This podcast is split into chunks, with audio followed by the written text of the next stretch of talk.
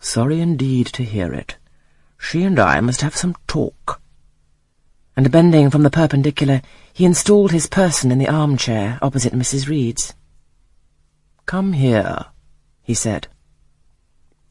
I stepped across the rug. He placed me square and straight before him. What a face he had, now that it was almost on a level with mine. What a great nose, and what a mouth, and what large, prominent teeth. No sight so sad as that of a naughty child, he began, especially a naughty little girl. Do you know where the wicked go after death? They go to hell, was my ready and orthodox answer. And what is hell? Can you tell me that?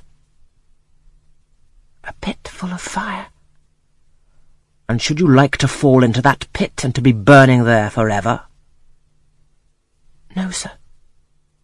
What must you do to avoid it? I deliberated a moment. My answer, when it did come, was objectionable. I must keep in good health, and not die. How can you keep in good health? Children younger than you die daily.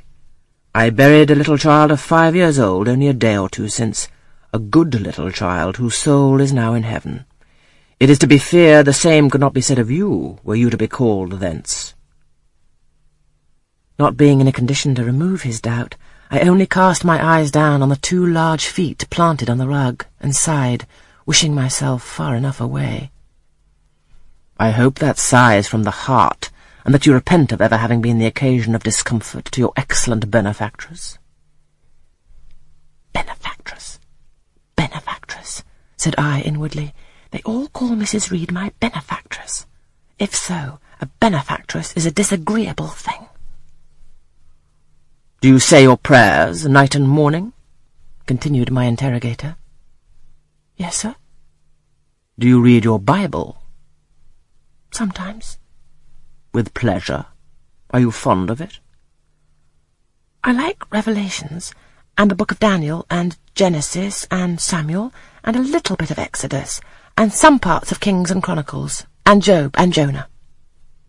And the Psalms? I hope you like them.